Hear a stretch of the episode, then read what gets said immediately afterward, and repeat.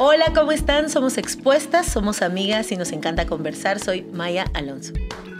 Hola, soy Mavis. Qué alegre estar con ustedes en un episodio más de Expuestas. Bienvenidas a este podcast. Y yo soy Meli Luna. Gracias por compartirnos, por mandarse a tus amigos, a tu familia, eh, por darle like, por suscribirte y a todas las de Patreon. Muchísimas gracias por apoyarnos mes a mes para que este proyecto continúe.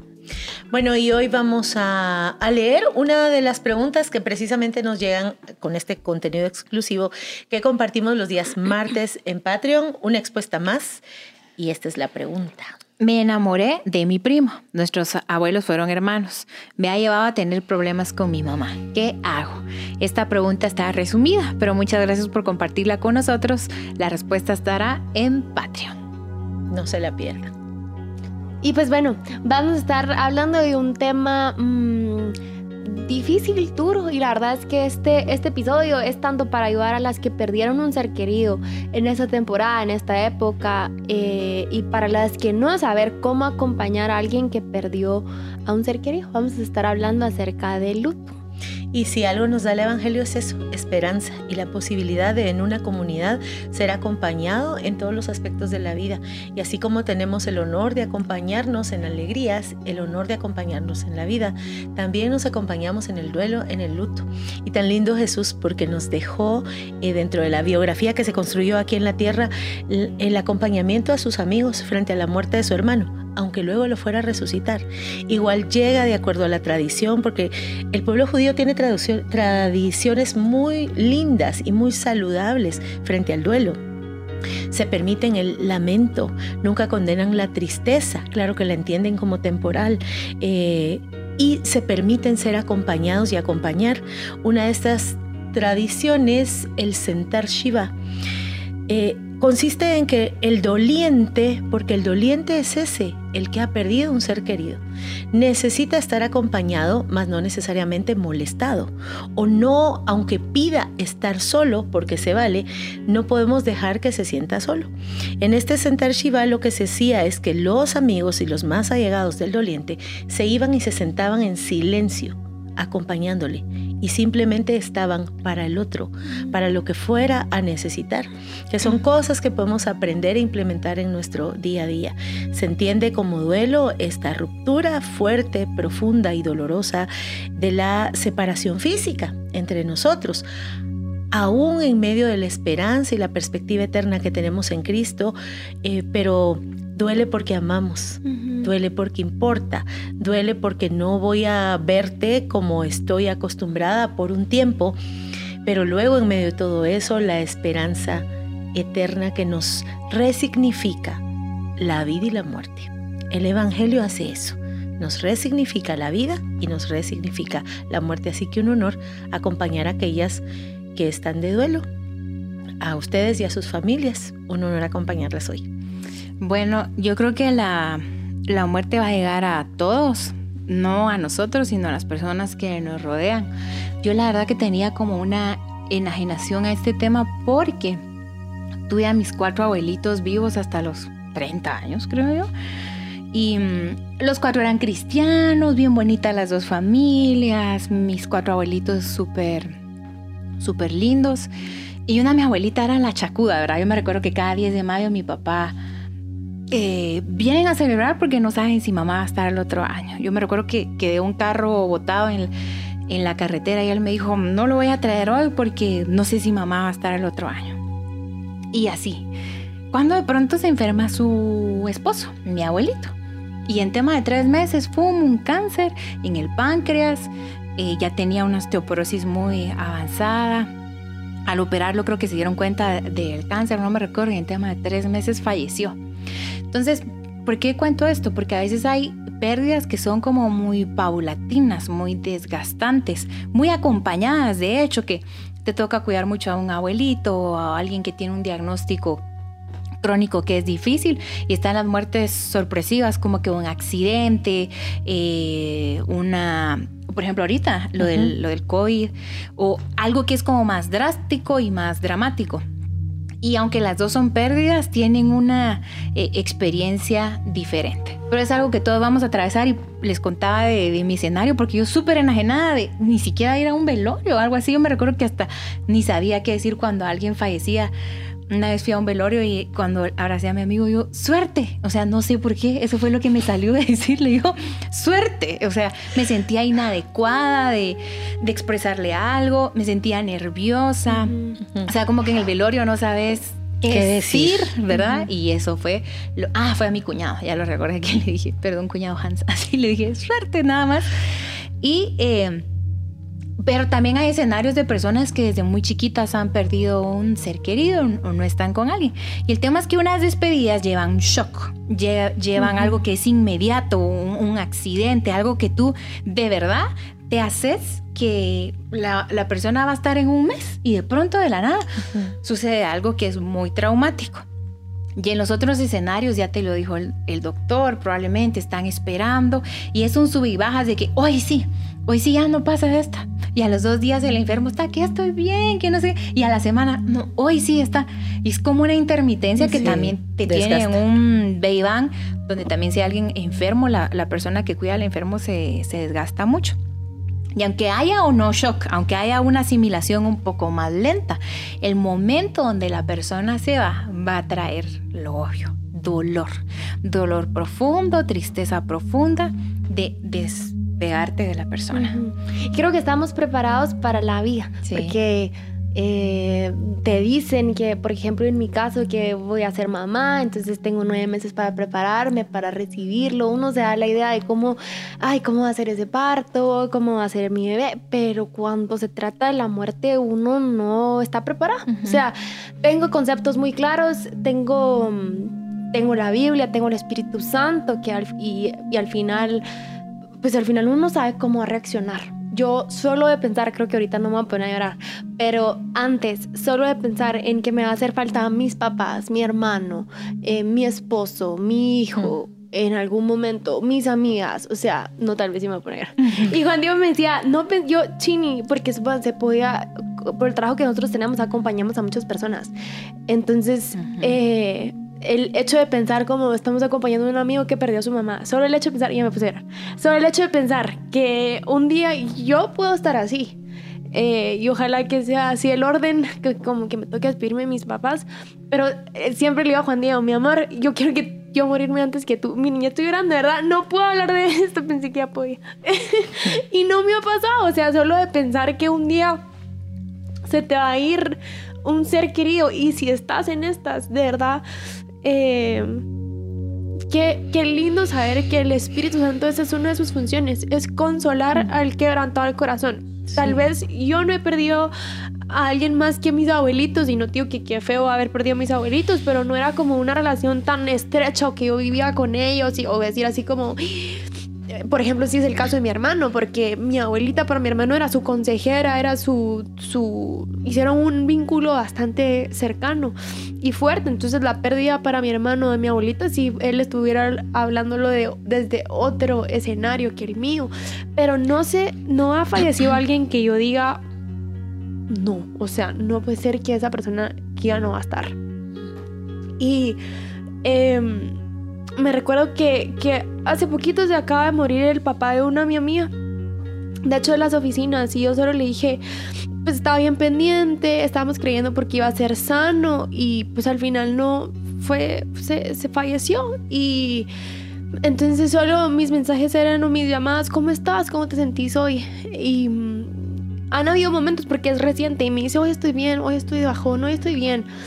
Pero el, te digo esto por si hay alguien que tal vez está como yo, como no he perdido a alguien, pero ¿qué puedes hacer para acompañar a las personas eh, que tenés cerca, tus amigos o incluso familiares que han perdido a un ser querido y, qué, qué, podemos hacer? Eh, el acompañar es tan importante, obviamente no solo en el entierro o en el velorio, y ahorita está tan raro, ¿verdad? Que es como, ay, no te puedo acompañar, Inhumano, nada que ver. Pero hay un proceso por delante que claro que es importante que preguntes cómo vas, o sea, cómo te sentís, días importantes, fechas importantes, aniversarios, cumpleaños, Día del Padre, Día de la Madre, Navidad, em, que, que, sí puedes preguntar y estar, y estar ahí. Y yo, le dije a, esta mi amiga, le dije, eh, quiero hoy solo llegar y quiero hacerte reír. Y tal vez tú me puedes decir, ay no, ¿cómo, cómo la haces reír en estos momentos? ¿Por qué no? O sea, ¿por qué no? Obviamente de forma muy respetuosa, ¿verdad? No se lo estoy diciendo el día de, ¿verdad? De su, de, de, su entierro, ¿verdad? Pero eh, quiero ponerle cara eh, quiero, quiero que me enseñes a, tu ser querido, en este caso era su papá, enséñame a tu papá, yo no, no tuve la oportunidad de conocerlo. Y se puso, no se imaginan el, el buen momento que pasó, ella solo enseñó, gracias por quererlo ver, me decía, y solo pasaba fotos y mira, aquí estábamos para esto, aquí le regalé sus zapatos que él quería, aquí no sé qué, aquí estábamos comiendo no sé qué, que yo le decía, papá, no coma muchos chicharrones, y, y que igual se los llevaron, y mi hija hoy sí ya no aguanto las ganas y que comió chicharrón. Entonces, contarme, ¿qué queda de, de, de tu papá que tú puedes seguir. Al final es un legado el que la persona puede llegar a dejar. Eh, y no todos los casos son así, lastimosamente, pero, pero, pero para esas personas, esos seres queridos, no tienen ni idea la carita y ese momento que, que, creo que pasó solo enseñándome, enseñándome fotos que estaba haciendo un álbum en su celular solo de su papá. Y ahí va. Y si le dije, quiero ir a comer, quiero que la pases bien hoy. Y creo que en ti, en mí, en nosotras está eso, que sí puedes acompañar a un ser querido y sobre todo orar. Y hay veces en donde no necesitas decir nada. O sea, yo me he topado con gente, ya llamaste a, por ejemplo, a veces que me pongo así como, o sea, ya, ya, llamaste a, esta persona. No, es que no sé qué decirle. No le tenés que decir nada. No le tienes que decir nada. Y hay veces que nos incomoda que alguien más llore. Solo le tienes que ir a traer una servilleta y que llore encima de tu hombro. Entonces, eh, Así es. No, así es. De eso se trata acompañar y eh, quisiera darte algunas cosas que podrían servirte si eres tú la que está pasando en duelo o si eres tú la que está acompañando. Número uno, no hay nada más natural que estar profundamente tristes cuando muere quienes amamos.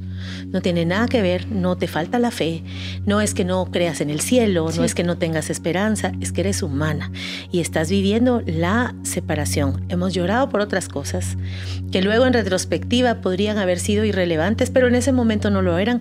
Ahora imagínate, estás en el umbral y frente a la muerte.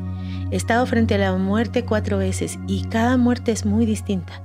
Y tenía esas, algunas anunciadas, un desgaste de mi papá Gustavo que, miren, yo lloré a ese hombre como que murió, como tres veces antes de cuando murió, porque el médico decía, miren, por favor pasen, despídense, despídense. Y en estas muertes nos puede confundir mucho este sensación de alivio que se siente con la tristeza porque la persona ya no está sufriendo tanto dolor. Claro, el tema es que me decían, mire, eh, por favor despídanse porque su papá ya no pasa la noche. Entonces era un... y vamos. Y al otro día, mi papá Gustavo contento. En Victoria. o sea, ¿cómo así? O sea, ¿cómo así, papá? Y entonces era un, como tú decías, el vaivén, ese desgaste, cuando ya llegó la mera hora, yo dije, porque pretendemos que, bueno, como ya estamos más o menos, en el caso de los abuelos es muy distinto porque están en otro momento de la vida. Pero este, yo les puedo decir que hay muertes para las que no estás preparada, punto. Y que te van a doler aunque estés preparado, aunque te dijeron. Luego con mi papá fue distinto. Luego mi papi Melvin en un accidente. Mm. Y luego ahora un gran amigo mío y ellas estuvieron el día en que me dieron la noticia. Em, en este tiempo tan inhumano que lo que más extrañé fue poder irlo a llorar con otros que lo lloramos y con otros que lamentamos su partida. Así que es un buen momento para no abandonar a alguien en estos procesos. Entonces es lo más natural que sientas tristeza profunda y esa tristeza profunda necesita ser expresada, necesita ser ventilada. Dios está cercano al que sufre. Dice la Biblia que Dios tiene un frasquito donde guarda tus lágrimas porque no quiere que se queden ahí ni caigan a tierra ni en algún rincón de tu corazón sin ser expresadas o sin ser consoladas. Si para algo tiene respuesta a Dios es tanto para la vida como para la muerte. Así que puedes ir y derramar ahí tu alma delante del Señor porque Él no te va a juzgar ni va a decir, ah, te falta fe en eternidad. Como de pronto en nuestra insensibilidad o en nuestra no sé, buena intención de fe, pero ¿y acaso él no está mejor? Es que no lloro por él, lloro por mí. Lloro por mí que lo voy a extrañar, lloro por mí que lo quiero aquí. Es decir, sí necesitamos abrirnos un poco a estas perspectivas. Los dolientes son los que estamos sufriendo. Otra cosa que podría, y yo he notado que crea de repente algún conflicto, es que si son hermanos o si son amigos o lo que sea, ¿están enterrando a la misma persona? Sí y no. Sí. Otra historia completamente distinta. Entonces, de repente, en esa extra sensibilidad que nos da dentro del duelo, estoy, pero vos, ¿por qué no respetas a mi papá? Tranquilas, cada uno está despidiéndose de una persona distinta, aunque sea la misma, de una historia distinta, aunque sea la misma, de emociones, aunque sea lo mismo. Este momento hace como en lupa que se mm, potencien ciertos pendientes, ciertos asuntos, ciertas culpas, ciertas cosas de ya no te pude decir de esto y lo otro. Es más o menos natural que tú lo vivas, pero no es natural que te quedes ahí. No te apresures. Las emociones y cada duelo tienen su tiempo natural. No te instales en ese momento. Saben que los judíos se iban los 40 días. Ceniza, rasgar ropa, gritar, llorar, para luego continuar la vida. A veces nos apresuramos mucho en salir de esos espacios que son importantes transitarlos para poder incluso retomar la cotidianidad que viene.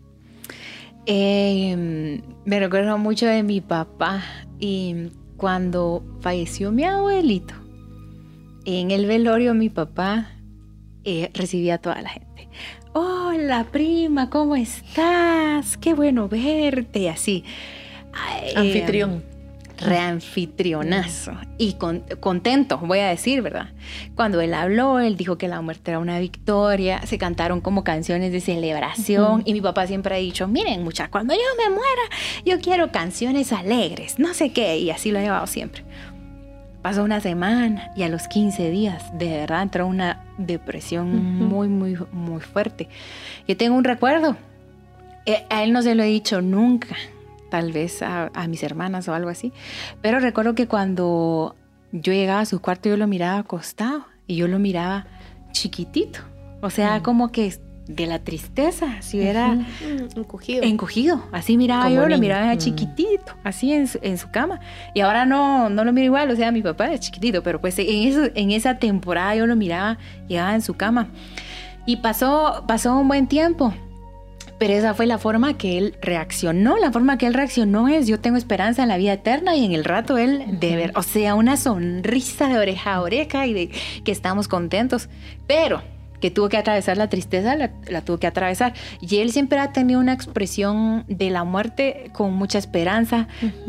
Creo que es una de las personas, diría que es la persona que más conozco que anhela el regreso de Jesús, si no es porque no me hubiera casado yo con quien me casé y cómo ve la eternidad. De lo contrario, yo diría es la persona que más habla de la muerte con tanta paz. Alegría. Con tanta paz y, y así, igual mi abuelito recibió unas llamadas de amenaza no, no me esté amenazando, si me quiere matar, véngame a matar y todos, ¿por qué?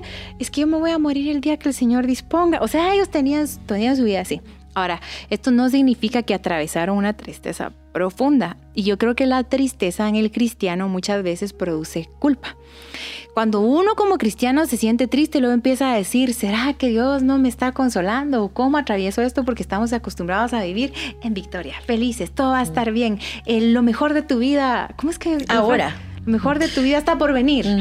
Em, y todas estas eh, perspectivas, podríamos decir, temporales, finalmente, de cómo interpretamos la vida, tienen un rebote fuerte cuando el cristiano verdaderamente se encuentra ante una prueba tan dura como la pérdida de un ser querido.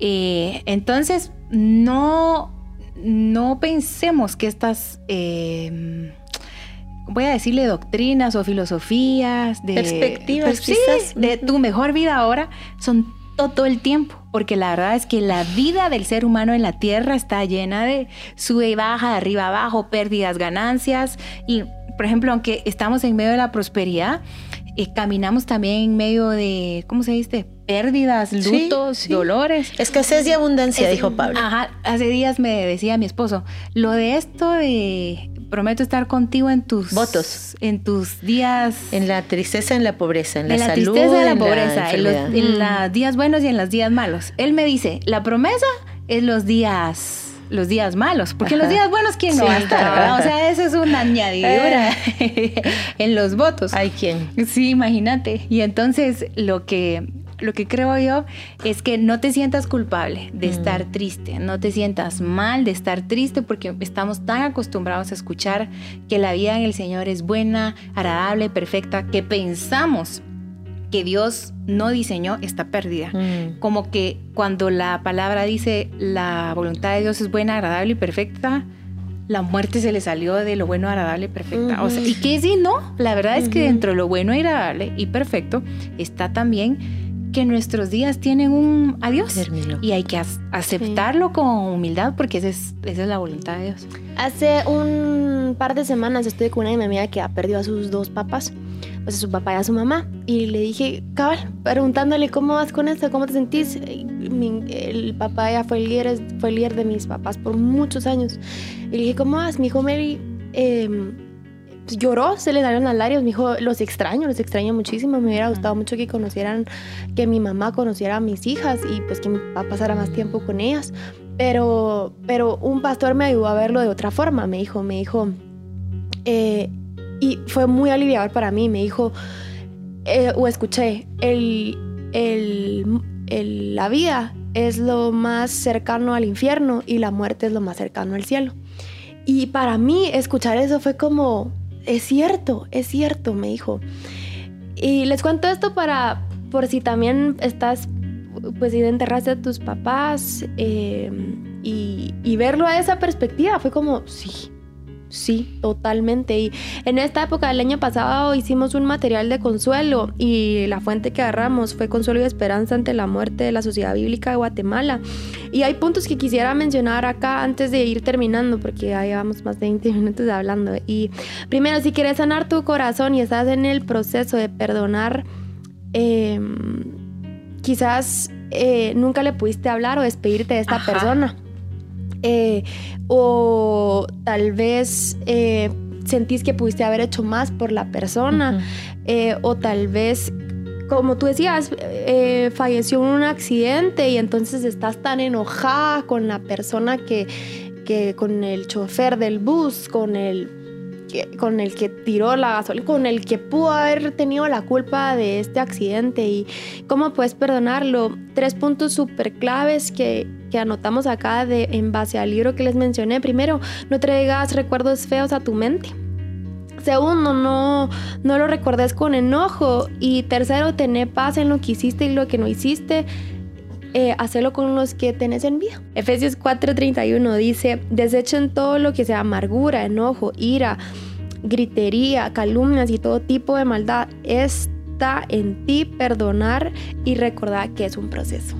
Y eso es un proceso. Esto que te comparte Melio, lo que nosotras te hemos compartido, va a ser en el tiempo, en su debido tiempo, en tu propio proceso. En su debido tiempo, en el proceso de tu mamá, de tus hermanos, no importa qué. Así que los momentos se van a llegar. Mm, Dios, Dios, Dios le da sentido a nuestras emociones. Dios acompaña nuestras tristezas. Dios acompaña nuestros dolores. Y quiero compartirte tres grandes lecciones que a mí me ha dejado eh, vivir la muerte de gente que amo profundamente. Y digo que amo. Que amo porque humanamente decimos se fueron, pero creo que más que irse, puedo estar tan consciente de todo lo que dejaron en mí, de todo lo de ellos, eh, el legado que quedó acá. Eh, yo te mentiría si te digo que mi papá no, yo no puedo ver a mis papás. Claro que los puedo ver, puedo ver a mi papá en los ojos de mis hijas, en un libro que me dejó, en una enseñanza que me dio. Es un privilegio humano este asunto de, de poder vernos, de poder... ¿Cuántas veces ha mencionado Mais aquí a su abuelita? Ujú. Me explico, en la eternidad hay muchas formas de estar y de estar presentes. Entonces, Dios no condena tu tristeza, la acompaña. Dios no condena tu duelo. Te acompaña. Dios sabe lo que quedó inconcluso, te acompaña. Dios es soberano, Dios reina, ese Dios que te ama y es bueno, va a caminar contigo este proceso. Número uno, la muerte me ha recordado mi propia muerte. Yo voy a morir alguna vez. Me recuerda el regalo de la temporalidad, mientras que me recuerda el regalo de la eternidad. Y las dos, a las dos, Jesús les dio sentido. Número dos, el tiempo que tengo es ahora si necesito perdonar es ahora. Si necesito amar es ahora. Si quiero oír por un sueño es ahora. La muerte me ha ayudado a apreciar la vida, a otorgar perdones, a recibirlos aquí y ahora, porque ni tú ni yo sabemos cuándo vamos a morir y tampoco sabemos cuándo nuestro prójimo lo hará. Así que ya no perdamos tanto tiempo en asperezas y asuntos que no valen la pena, porque ahora nos tenemos, ahora nos amamos. Y número tres, Está bien, puedes voltear a ver al cielo y suspirar porque lo acabo de hacer hace algunos días pensando en mi papá pero voltea a ver a tus vivos. Voltea a ver a quien está acá. Voltea a ver a quien representa una oportunidad de servicio, de amor, de perdón. Voltea a ver a tus vivos porque no sabemos en nuestra temporalidad cuándo este tiempo se va a acabar. Pero Jesús, Jesús es el Señor de los tiempos. Jesús atraviesa nuestra temporalidad y Jesús atraviesa nuestra eternidad. Jesús le da sentido a nuestras alegrías, Jesús le da sentido a nuestras tristezas. Que el Espíritu Santo sea tu consuelo y nosotros desde acá nos sentamos contigo y te acompañamos. Em, Saben que hace días tuve una cosa bien fea que iba en bicicleta y me quedé a mitad de la subida y cuando me detuve tenía como un ataque de ansiedad, no sé qué era. Pero yo en el momento, les aseguro, sentía, me voy a morir, me voy a morir de muerte final. Y yo sentía en el rato que me quería quitar el casco, sentía que quería dejar tirado todo y en el rato yo decía, me voy a morir. Y al mismo tiempo mi mente decía, no te vas a morir, ya te pasó una vez, no te vas a morir. O no sé si les pasó alguna vez que terminaron una relación y tú decís, qué tristeza, ¿cómo voy a salir de esto? Lo que quiero decirte es que cuando uno atraviesa estos procesos, siente que no va a poder. O sea, sinceramente uno siente que no, voy a poder con esto, no voy a poder salir de esto. Y hoy queremos darte ánimo y decirte, sí vas a poder con esto. Sí. Siempre vas a extrañar a la persona, pero lo vas a vivir con otra experiencia, con otro recuerdo y hoy llenarte de ánimo y decir, aunque hoy tu dolor sea profundo, el consuelo es profundo. Dios ahí está. Aunque hoy tu tristeza sea profunda, es el hoy. Así que vívela hoy, pero no con este agobio y esta desesperanza de que te ves en 10 años y piensas que va a ser lo mismo. No, no va a ser lo mismo. Te lo diría casi cualquier persona que atravesó ese proceso, pero mucho importa qué haces en este tiempo que pasa. Y lo mejor que podemos hacer en este tiempo es voy a buscar a Dios porque solo en Dios puedo encontrar el verdadero consuelo. Qué bonito los amigos, qué bonita las comunidades, la iglesia, un grupo de ayuda, pero en Dios y en su presencia está la verdadera recuperación ante cualquier pérdida. Así que te animamos. Esto es una prueba que todos vamos a atravesar, que todos vamos a vivir, pero el Espíritu Santo quiere llenarte de entereza. Solo para las que están acompañando, estén ahí, escuchen. Solo escuchen al otro. A veces uno se esfuerza mucho en voy a hacer esto por ti. Escucha. El doliente necesita dos tipos de momentos. Em, en soledad con Dios y en compañía. Respetemos eso y seamos comunidad, como dice la Biblia, llevando las cargas, los dolores unos con los otros. Hay esperanza que los vamos a volver a ver. Y esa es nuestra esperanza. y la esperanza no da vergüenza. Sí, hay una eternidad para volverlos a ver. Así que les mandamos un abrazo, lamentamos mucho si estás pasando por un proceso así, pero ánimo, ánimo que en Dios todo se puede. Les mandamos otro abrazo y chao. Un abrazote.